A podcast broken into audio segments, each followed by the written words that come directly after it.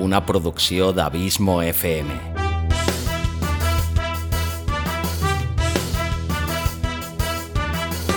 Vols gaudir del teu temps de lleure escoltant grans històries? Audiollibres i relats.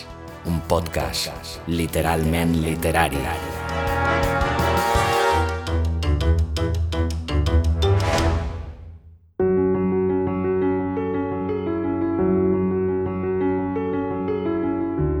Hola, sóc en Xavi Villanueva i et dono la benvinguda al 17è capítol d'Audiollibres i Relats, el teu podcast literari de capçalera, o així ho espero.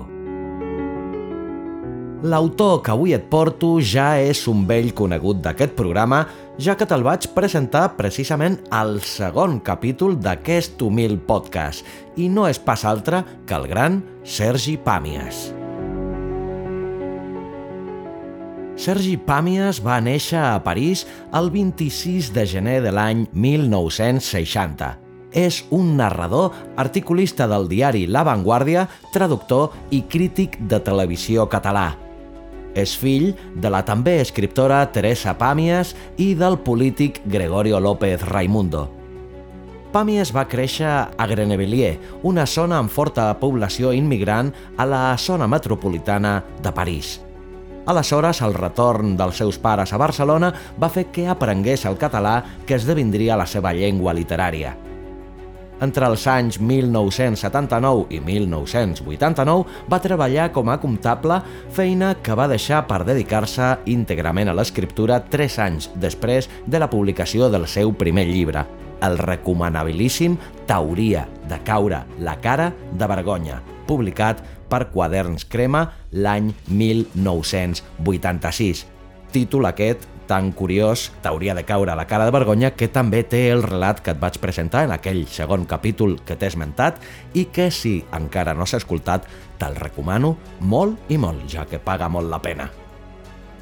Amb aquesta antologia, titulada, com hem dit, T'hauria de caure a la cara de vergonya, Pàmia se'ns presenta tot un seguit de personatges, alguns neuròtics, altres babaus, un, fins i tot, que encara no ha nascut. Són històries de l'absurd, però que t'arrenquen un somriure dels llavis o fins i tot una bona riallada.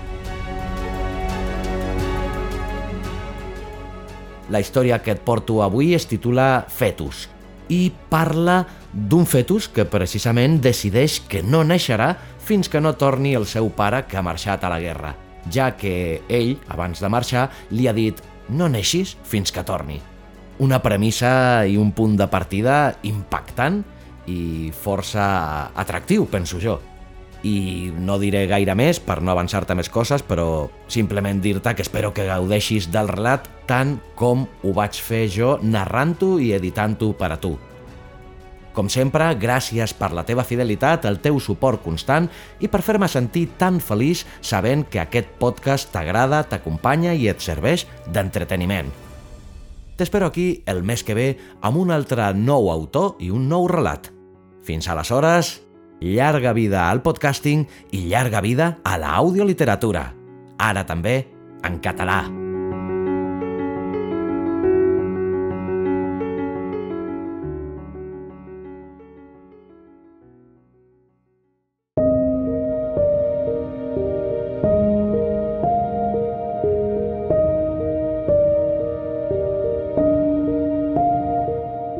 Fetus, de Sergi Pàmies.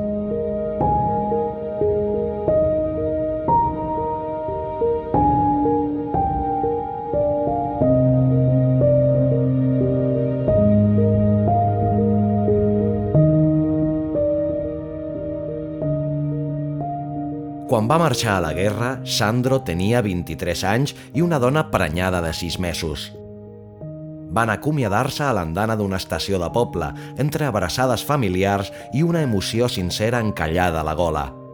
Abans de pujar al tren, Sandro va acariciar el ventre de la dona i parlant amb el fetus, li va dir «No neixis fins que no torni». I el seu fill no va néixer. La guerra va durar sis anys i un dia, Els governs implicats van començar nombroses conferències de pau i de rendició, però l'acord final semblava posposar-se per un demà factible encara que improbable. Van inventar raons per allargar el conflicte i poder mantenir la il·lusió dels soldats. Sandro va tenir sort. Només arribar al front el van fer presoner. D'enemic, allò que es diu gent indignada amb casc diferent i amb la intenció d'esventrar-lo, no en va veure mai cap – un grup d'orientals apàtics el va tancar en una cel·la de bambú sense donar-li cap explicació. Ningú no el torturava, però tampoc no li parlava. Va passar-se la guerra sense poder dir res ni rebre cap notícia de l'exterior. Se sentia com el porc que tenien a casa, a qui ningú no dirigia la paraula perquè només importava donar-li menjar i procurar que no fugís. Comptava els dies amb l'ajuda del sol, Després de cent nits, va suposar que el seu fill ja devia haver nascut. No va poder dormir. Era com si algú li hagués revestit l'ànima d'una boira fangosa de tristor en blanc i negre.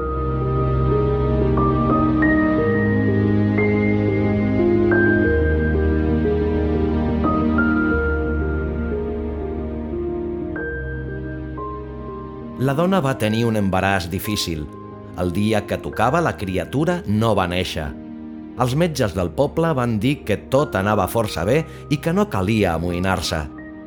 Quan després d'11 mesos el fetus encara no donava cap senyal de voler sortir, van començar els problemes.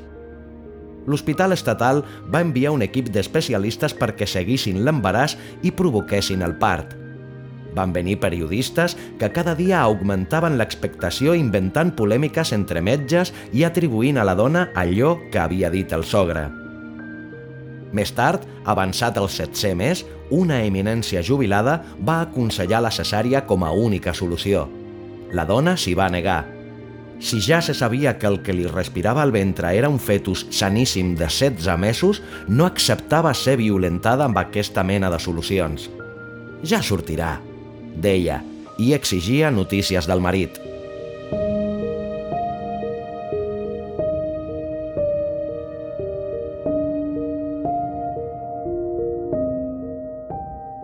Va passar tant de temps que els periodistes se'n van tornar sense la notícia d'un avortament sagnant. L'equip d'especialistes ja no discutia i es passava les tardes jugant al voleibol al pati de l'hospital. El cas de la criatura que no volia néixer va quedar arraconat entre les notícies que arribaven de la guerra. Però del marit no n'arribava cap. El seu nom no figurava entre els morts en combat, ni entre els ferits internats a la rereguarda, ni a la llista de presoners que el govern enemic enviava cada setmana. El funcionari del Ministeri de Defensa repetia invariablement la mateixa mentida. «Es fa el que es pot, senyora», va acostumar-se a viure panxa en l'aire, que el nen li piqués al ventre reclamant aliments, a rebre la visita de metges de tot el món que pretenien posseir la clau del problema, a llegir milers de cartes de mares que compartien la seva preocupació per l'embaràs i que li aconsellaven una mena de té de roca que li provocaria l'hemorràgia final, que d'altres li juressin que resarien molt perquè el nen nasqués sa.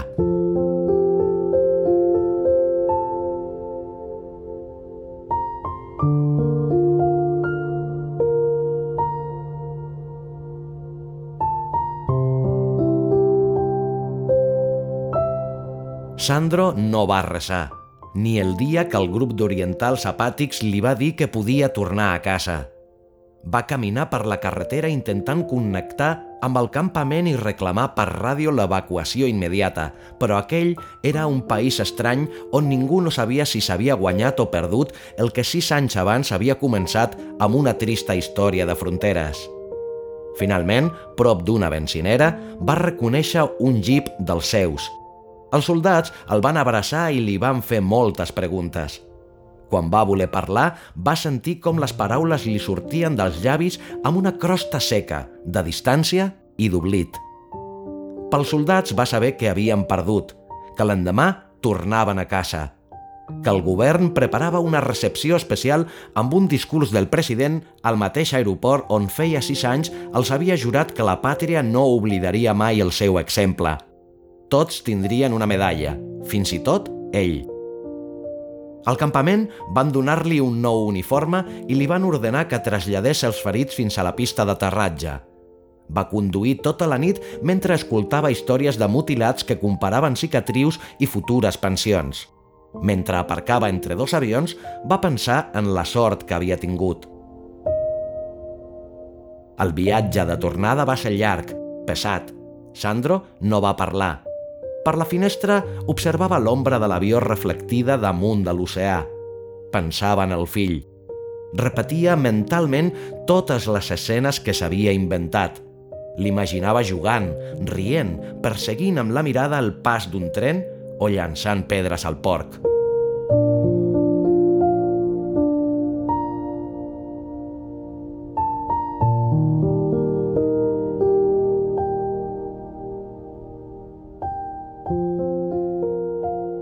Quan li van dir que Sandro era viu i que tornava amb la primera expedició, la dona va cridar com una boja. L'equip d'especialistes va interrompre la final de voleibol només per celebrar-ho. Reunits en sessió urgent i extraordinària, van acordar que una copa de xampany no seria contraproduent per l'evolució de l'embaràs, i el nen no es va queixar. Van tornar als periodistes. L'eminència jubilada va repetir que només una bona cesària acabaria amb aquell fals cas clínic. La dona, novament, s'hi va negar. Volia anar a rebre el marit i va demanar a les autoritats que instal·lessin un llit a la sala d'arribada de l'aeroport. L'equip d'especialistes donava suport a la demanda i assegurava la vigilància constant de les reaccions de la pacient. El govern va acceptar.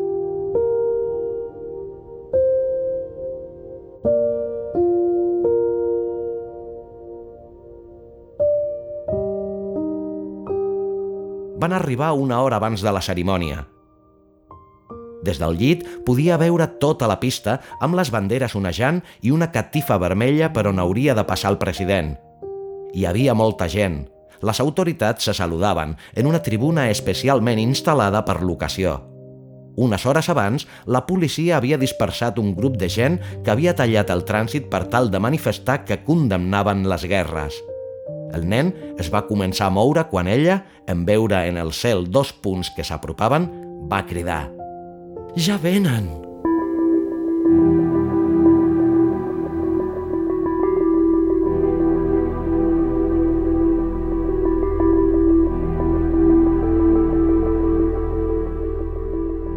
Va baixar de l'avió envoltat per mutilats que somreien, intuint la silueta d'una mare que entre aquells herois tarats no reconeixia cap dels seus fills.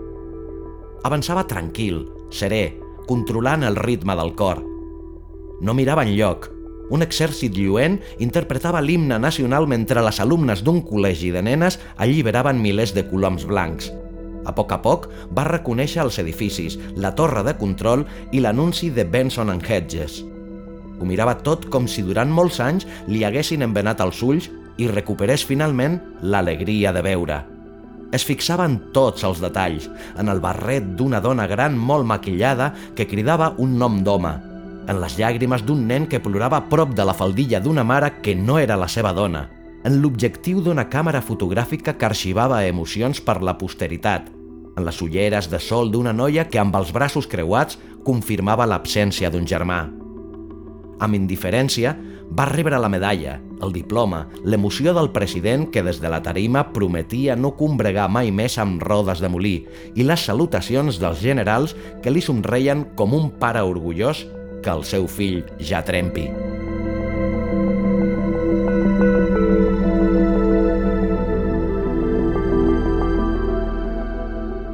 Després van haver de desfilar, el president va demanar un minut de silenci per tots els desgraciats que no havien tornat.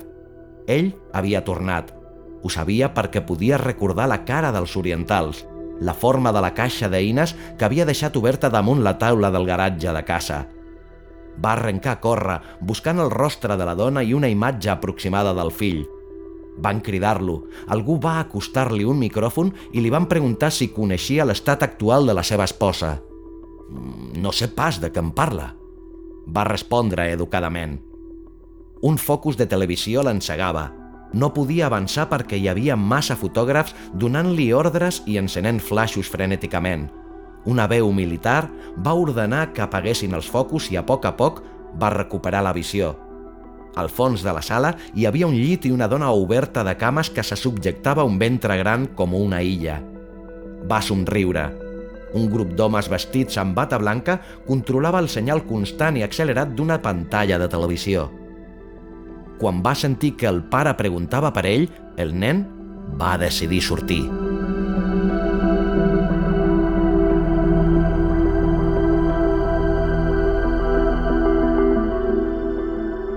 Ja era hora, va pensar. Primer va treure els braços i després el cap. Durant uns segons va observar la cara emocionada d'un home que volia ajudar-lo i va endevinar que era el seu pare. Mentre la dona bufava, l'home estirava. Quan va sortir, el van embolicar, passar i auscultar. Al seu voltant explotaven llums i comentaris. Tothom volia saber com estava la mare i el nen va dir «La mare està bé», no va entendre per què tothom cridava «Parla! Parla!» Però quan va veure com se li acostaven amb unes tisores i una tovallola, va intentar fugir. El seu pare ho va impedir.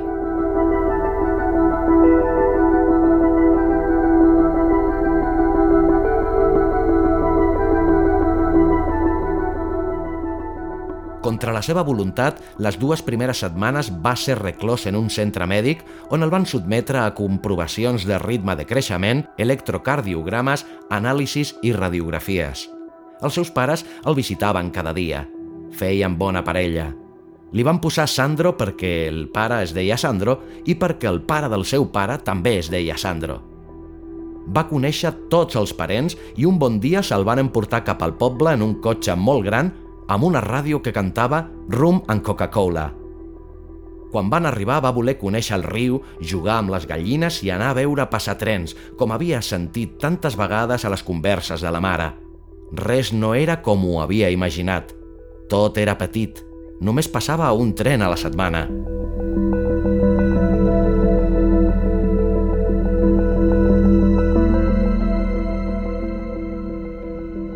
El seu pare treballava en un bar a la sortida del poble.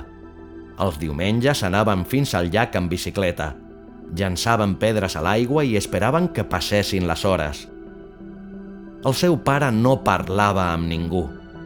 Només amb un porc vell i ventrut que geia immòbil a la bassa de darrere de casa.